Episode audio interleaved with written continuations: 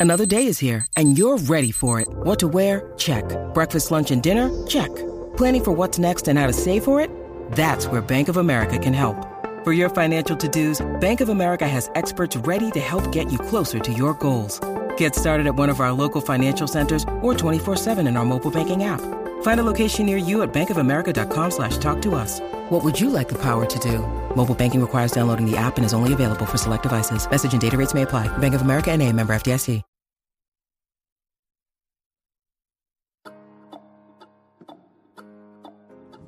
Bueno, te sigue escuchando la garata de la Mega 106.9, 95.1. Vamos a hablar del performance ayer de Stephen Curry.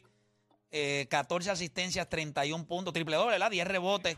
Eh, lució impresionante. La pregunta es si es este tipo de performance lo que hace que los fanáticos de él y las personas que siguen el baloncesto lo reconozcan como un all-time great. Ayer, para que usted sepa, en 24 años, en 24 años que lleva, ¿verdad? La NBA llevando muchos de los números de, de audiencia, este juego rompió récords. Es el juego 3 más visto. Eh, el juego. No, perdóname. Juego 4. El, no, no, pero el- el- la información que salió es la vieja. El juego 3 El juego anterior. fue el juego anterior, lo de ayer pues no está todavía, pero el juego 3 fue la tuvo la audiencia más grande para un juego número 3 en 24 Yo años. había visto, creo que el 1 también, el primer juego de esa serie. una audiencia, roto- una audiencia de 8.3 millones de personas viéndolo y en el pico llegó a alcanzar 9.7 millones de personas viéndolo.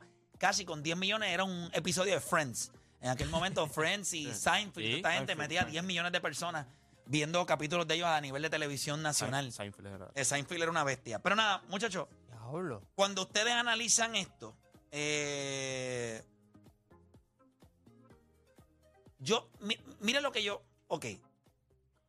Yo vi a, Stephen Curry el 31 puntos, 10 rebotes, 14 asistencias, y creo que lo dije en Rewind. Estas son performances que a mí me molestan, en vez de, de hacer todo lo contrario. Porque yo creo que, aunque en este equipo no hay tanto talento quizás como otras ediciones de Golden State, yo creo que Stephen Curry pudo haber sido un jugador que nos daba performance así más seguidos. A nivel de treinta y pico de puntos, 9, 10, 11, 12 asistencias, pero esa no ha sido la norma. Él asumió un rol en donde él le permitió a Draymond Green pues que él fuera el point guard del equipo. Y aunque sí yo creo que él es un all-time great, el juego de anoche es exactamente por la misma razón que yo creo que él nunca va a estar en la conversación de los mejores 10 jugadores de la historia. Tú puedes ver por qué no lo puede hacer. Ustedes vieron que en momentos cruciales, pues no va a atacar. Ustedes vieron en un momento dado que penetró y LeBron le dio el tapón. Se le hacía difícil tirar por encima de ID. Yo creo que hasta cierto punto ayer él no ganó este juego porque él tiene limitaciones. Es un jugador con limitaciones. Ah, que es un caballo, sí. Que es un- el mejor tirador de la historia, también. Pero le falta algo. Y ese algo es lo que siempre hemos hablado en su lado defensivo. Ayer los Lakers lo utilizaron una y otra vez en el cuarto quarter porque él era el weakest link. Lo atacó LeBron. Sacó Looney Looney- Walker. Looney Walker lo veía como un pavito. Sí. Relleno. Bueno, estaba pavito sin rellenar. Se lo rellenó con los 15 puntos que le metió. Entonces, ese es ahí el problema que yo tengo. Ah, que es increíble. Claro. Que es uno de los mejores jugadores de la historia. Muy probablemente uno de, los mejores, sí. uno de los mejores 15 a 20 jugadores en la historia de la NBA. Porque cuando usted empiece a mirar si el Joker se mete en los mejores días, usted va a bompear a alguien que va a bompear a... Porque yo no creo que Stephen Curry sea mejor que Kobe Bryant. En su vida va a ser mejor que Kobe Bryant. Pero entonces tú empiezas a, mover a esa gente todos para atrás. Si Giannis Antetokounmpo sigue ganando premios y gana campeonato y arregla su vida y se endereza, pues entonces tú lo tienes que bompear. Ya no es 15 ni 14, pues ahora es 16, 17. Pero yo creo que él está entre los mejores 20 jugadores de la historia de la NBA. El juego de ayer me demuestra por qué no está antes. Si esto fuera un jugador que va a terminar siendo el mejor tirador de la historia, pero estuviera entre los mejores 5, 8 a nivel de asistencia, como lo hizo Jason Kidd, como lo hizo Magic. otro Magic Johnson. Pero, ¿cómo lo, ¿qué otra cosa le vamos a dar fuera de su tiro? Que drivea espectacular. ¿Ok? Eh, ¿qué, qué hacemos con eso? Su presencia en cancha, sí, eso es impresionante. Él tiene la- el mismo impacto que podría tener un Shaquille O'Neal. Eh, lo que pasa es que Shaquille O'Neal dominaba muchas áreas del juego, por lo menos no era un gran rebotero, pero era una presencia en la pintura que pues eran 34-35, era imparable en la pintura, no había manera de pararlo. Stephen Curry, aunque en todo el juego ayer parecía imparable, en momentos clave tú lo doblas, eh, haces que salga de la bola. O sea, Shaquille O'Neal tú lo doblabas y como que era- eran dos, tres No, tipos. y dentro de Shaquille, que no se considera de los centros, tú puedes decir que es el menos defensivo y con todo eso hizo múltiples All Defensive Team. Sí. Tú no puedes decir lo mismo de, de Stephen Curry. Sí, pero era más porque ocupaba demasiado espacio. por eso, pero, pero O sea, del la 100% estatura no la de la pintura, Pero ocupaba el 45% Sí, con la pipa y las nalgas. Eso mismo es. Y es la realidad. Eso está a su favor. Eso está a su favor. Es, es el juego de... Pero que no sería distinta la conversación de Stephen Curry si esto fuera un tipo que promediaría en toda su carrera, hubiese promediado 8 o 9 asistencias toda su carrera, que estuviéramos hablando de múltiples años haciendo eso. Esa O no sea- es la fórmula del éxito para él. ¿Lo viste ayer? Él tuvo una segunda mitad malísima, tirando. Puedes manejar el roll, lo que pasa es que la responsabilidad es mayor. O sea que no es tan buen point guard. Él lo sabe. Ok, ¿por qué este sistema es distinto? Porque ahora yo te pregunto, ¿por qué los otros jugadores no se ven en ritmo cuando él es el que está manejando el balón todo el tiempo y no Draymond Green? Porque ese no es el juego. Porque el juego de los dos es Clay Thompson y él en motion todo el tiempo. Eso crea mala comunicación. Ahí tú tienes canasto fácil para Gary Payton el segundo. En aquel entonces. y más Iguodala. para Clay también. Claro. eh, Este, No es este- que no sea buen point guard, es que lo que pasa es que. la bola. No, o no, sea, lo se que- le no, no, no, difícil no, no, pasar o meter la bola. Si yo meto la bola. Lo que pasa es que. Pero es que en el tiempo de Isaiah Thomas, Isaiah Thomas metía la bola. Lo que pasa Él es llegó a que- promediar 23 Espérate, puntos por juego en y el dos baloncesto asistencias. de ese tiempo, él lo hacía. Sí, sí, pero pues no. Lo que pasa es que la, ok, no, lo que liga, pa- lo que pero pasa es que la responsabilidad que lleva ser point guard, por eso es que Damelera para mí no es un point guard, no es un tirador. Lo que pasa es que juegas esa posición por la estatura que tiene, no puedes jugar la 2 porque eres bien bajito. Pero la responsabilidad que tiene un point guard, tú lo ves, es un workload bien complicado. O sea, es un work- Mira, James Harden llegaba a playoff, el workload del bajaba por completo porque tú tienes que hacer demasiado. Steve Kerr sabe esto, sabe, yo tengo un tipo de 6'3, que no es el más físico, no es el- Blanco. de- de- exacto. Pero él hace algo bien. Él mete el balón. ¿Cómo vamos a hacer? Este tipo, Draymond Green, parece- No mete la bola. pa- no mete la bola, parece ser bruto, pero no es bruto. Él entiende muy bien el juego, lo lee muy bien. Vamos a crear que estos dos tipos sean los que desbalanceen por completo la defensa del otro equipo corriendo detrás de Cortina. Acuérdate que si está Clay Thompson y Stephen Curry corriendo detrás de Cortina, eso va a crear mala comunicación porque tú no los quieres dejar solos a uno de los dos. Entonces los tienen corriendo a la misma vez, simultáneamente, pasando por debajo del canasto. Y Ahí que tú ves los tiros de fácil. Mira ahora mismo, mira esto. Draymond Green le dan el balón ayer y hace un fake handoff a Stephen Curry. Se quedó solo porque AD ya estaba pensando de que se la va a dar a Stephen Curry. ¿Me entiendes? Eso es lo que crea Stephen Curry y Clay Thompson. Pero si tú le das el balón, se la hace más fácil a, a un tipo como Anthony Davis para switchar. Y yo te defiendo en el perímetro. A diferencia de que yo soy el que vengo de la O sea, cortina. cuando él no tiene la bola, el equipo de Golden Él State es más letal. es más letal. Y él mismo Claro. es más el letal. sabe problema es que en esta serie, el tener la bola le da la opción al poder crear su propio tiro y es más, o sea, eh, se le hace más difícil a los Lakers, pero también se le hace más difícil a sus compañeros. Lo que Por eso Clay Thompson no entró en ritmo en ningún momento. Ni Jordan nadie. lo que pasa también es que vamos, vamos a ser claros. O sea, la gente dice, el tiempo está invicto. Y vamos a ser claros, antes Golden State jugaba de esa manera que era que le hacían dos y tres cortinas a Clay Thompson y a Curry. Y Curry corría por toda la cancha. O sea, y Curry antes era, era joven, tenía 30 años. Sí, pero él lo 20 y pico puede hacer todavía. Sí, sí, Sí. pero ahora mismo está chocando con 20 y pico. O sea, tú tienes 30 y pico y estás, chocando con Vanderbilt, que tiene 20 y pico. Estás chocando con, con Austin Reeves. Tiene 20 y pico. ¿me entiendes? Y No es lo- siguen entrando y siguen- jugadores esos que son más altos y que esos tipos están corriendo al lado tuyo y an- antes tú tenías la misma edad y tú corrías rápido, pero ese tipo ahora mismo están corriendo más que tú. Ellos lo siguen haciendo, pero gente, o sea, el millaje, como los carros, papito, el, millaje, el carro se ve bien, pero el millaje sigue subiendo y el motor por dentro se sigue se Yo creo que deteriorando. también, Está- también tiene que ver mucho con quién tú te estás enfrentando en el oponente. Porque juegas así, porque yo creo que él lo, sigue, él lo hizo contra ¿Por qué la Sacramento. gente le ofende? Porque la gente dice, por ejemplo, yo estoy seguro que tiene que haber algún idiota en la aplicación La Música escribiendo en el chat que nosotros nunca se la damos a Stephen Curry. Ahora, Lo- lo- by the way, yo tuve lo esa... han dicho, lo han Lo han dicho, lo que yo digo es, es uno de los mejores jugadores de la historia. Ujú. Creo que está ahora mismo entre los mejores 15 jugadores de la historia. Posiblemente él esté 14 y Kevin Durant está 15. Sí, Mira, aquí dice que Curry es el segundo mejor point guard de la historia. Eso es lo que dicen en la, en la aplicación. Pero ok, pero ¿cómo es posible? Cuando yo miro, bueno, si tú miras que Magic eh, está entre los Magic- mejores Magic. Cinco jugadores. de la historia. cinco jugadores de No, la Maya es el historia point guard número uno en la historia. y después de ahí no hay otro point guard, hasta Curry, porque esa es la realidad, en cuestión de los mejores 15 jugadores no hay otro point guard, pues tú puedes decir que a nivel de jugador sí.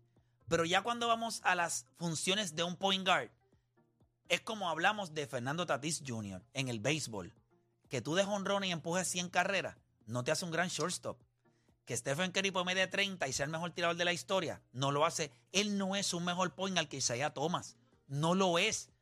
No es. Como point guard, no es mejor que Jason Kidd. No lo es. Como point guard, no lo es.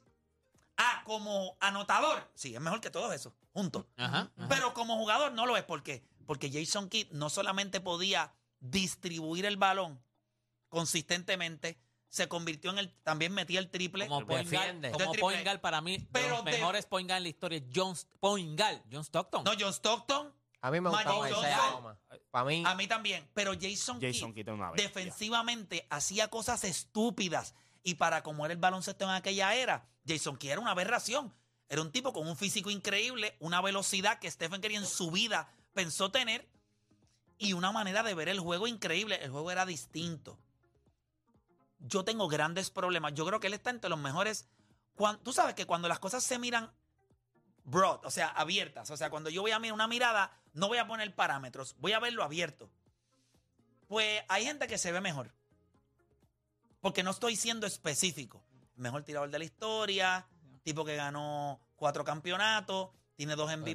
MVP. un unánime. Uno, ah, pero lo de un anime a mí eso no me. eso- Pero, eso- pero eso es lo que utiliza la gente para, para ponerlo en esa entiendo. posición. Pero lo que pasa es que cuando decimos la palabra unánime, es que ese año nadie tuvo una temporada similar a él.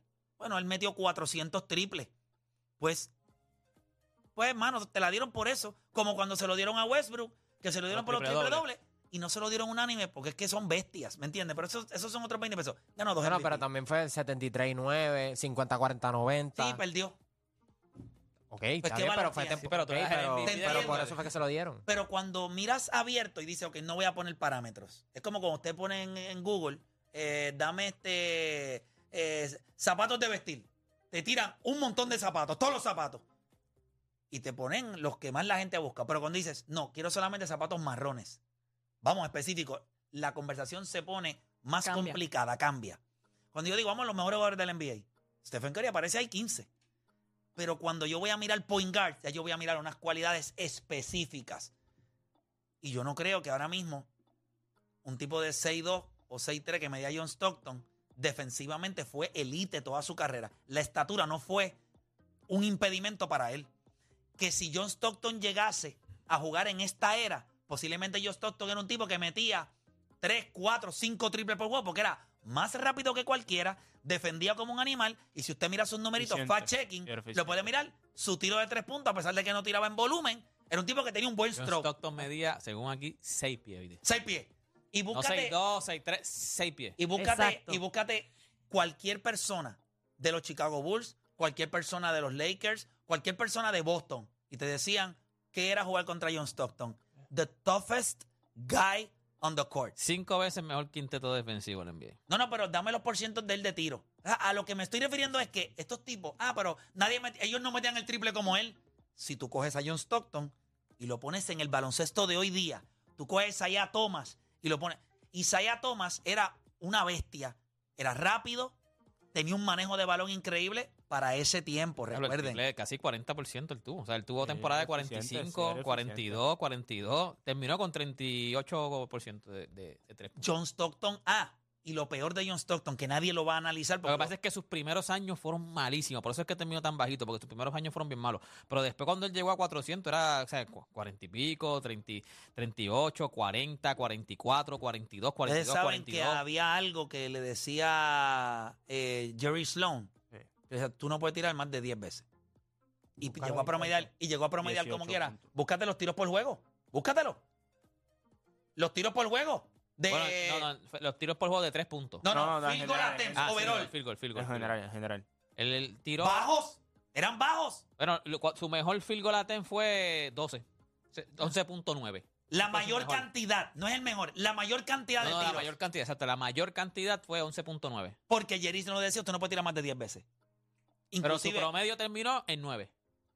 ¿Pero qué ustedes creen? Que yo me Eso- siento aquí, eso- que yo hago Field goal fotografía. attempt. Yo no he dicho Nueve. nada. Tú no sabías eso, ¿verdad que no? Esos Tú no lo sabías. Field goal attempt. Yo no sabía. Yo sabía, Nueve. Eh, yo sabía que, era- que él tenía restricción, pero no 12. Escúchenme. 12 tiró los otros días Anthony Davis y no Yo lo no estábamos estoy hablando, esto no es una ¿Qué? casualidad. 12 tira J.R. Smith en Cleveland tiró. No es eso. Escuchen esto, escuchen esto. Que a veces él tenía que ir a los timeouts y le decía, yo sé que tengo ya 10 tiros, pero el hombre que me está guardiando, yo puedo anotar fácil. Y tú sabes lo que le decía a Jerry Sloan, pues penetra. No le daba a Brady a tirar de afuera. Stick to the plan. Stick to the plan. Y él penetraba y Jerry Sloan era inteligente. Le decía, cuando él lo penetre, Pico lo dijo en la entrevista lo dijo. Cuando él penetraba, ¿qué pasaba? Colapso. ¿Y qué tenía que hacer Joe Stockton? Carmalón. Pasar la bola, pasar la bola, lo So- que mejor hacía en su So Jerry no, su no le decía, tírala. No.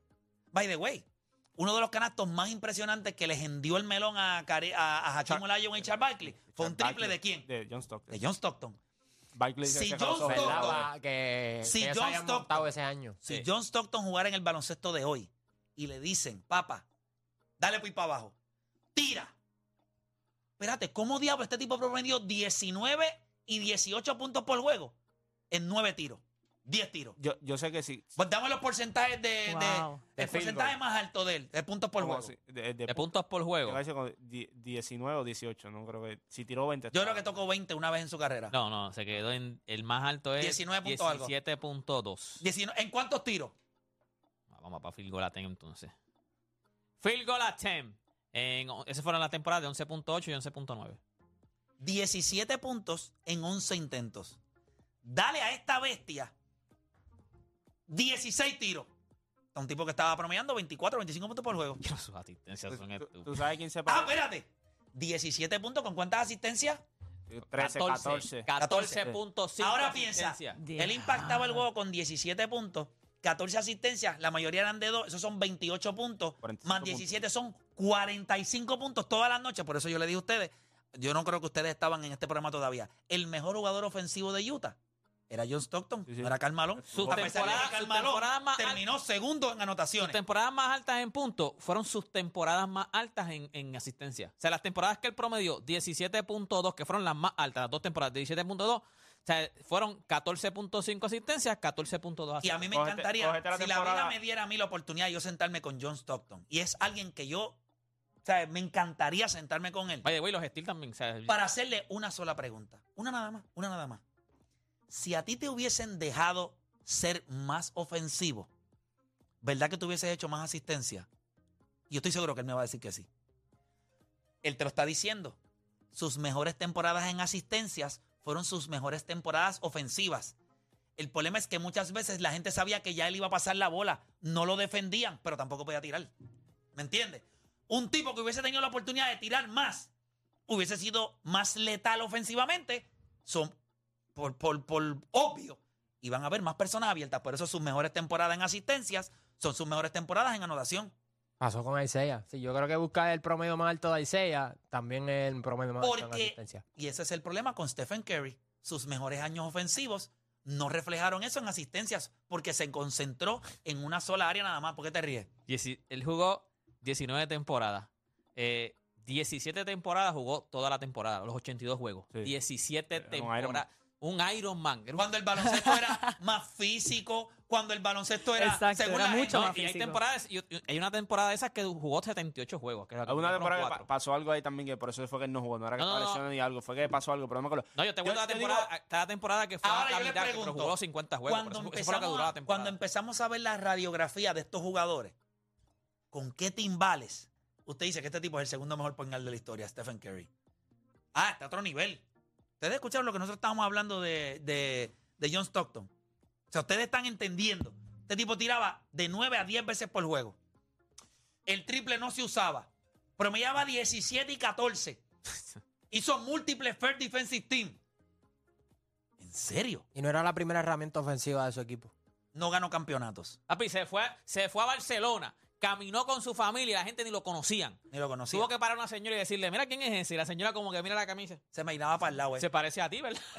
Se peinaba para el lado. hay video de sí. Se peinaba para el lado. Claro, Era blanquito, Que- se peinaba para el lado. El, el viernes pasado, este, hablamos con Willy y él tiene un tema de Stephen Curry y nosotros le explicamos por qué la gente lo, lo mete en el top 10. Eh, Stephen Curry es la definición de que un mortal se rodea de dioses o un millonario se rodea de billonarios. Y cuando tú miras el resumen de él, pues a, a veces parece más impresionante que los que están en el mismo top 10, porque tiene más campeonatos que Larry Bird, tiene más campeonatos que Hacking Olajuwon, que Wilt, este, tiene un MVP, un MVP unánime, y cuando tú miras todas esas cosas, pues tú dices, ah, pues, pues lo quieres meter este, a, a como de lugar. Lo que pasa es que, como dice Play, cuando tú te sientes y eres más específico, por ejemplo, si Sí, tú lo hablas- desglosa. si tú lo desglosas, los mejores 10 jugadores de la historia, ok. Esto es como tú ir a una convención de billonarios y tú eres un billonario. ¿Tú vas a hablar de dinero en serio con gente que tiene dinero? No. No, tú vas a hablar de qué yo tengo. Ahí Que los demás no tienen. Entonces, cuando tú vienes a hablar, ahí tú entras a conversar. Yo tengo MVP. Todos en el top 10 tienen MVP. Ah, yo tengo MVP de finales. En el top 10 hay MVP de No, no, él, finales. él- él tiene uno nada más. Por eso, pero que él dice, yo tengo De MVP sus campeonatos. Claro, pero él dice, yo Todos tengo tienen. MVP de finales. Todos tienen. Ah, no, pero todos fueron el alfa en todos sus No, campeonatos. claro, claro. Excepto Kobe y yo Y tengo- ganó dos como quiera. Y ganó dos como quiera. Entonces tú vienes y, y pin- y tú vienes y te paras y dices, ah, yo tengo All NBA Team. Todos tienen All NBA Team. Yo no tengo All, All NBA Defensive Team. Todos en la lista tienen All NBA Defensive Team. Entonces, cuando tú empiezas a desglosarlo así, los galardones ya no importan porque todos están en la misma conversación. Todos te pueden llegar con la sortija en la mano, con los MVP en la mano, con MVP de finales.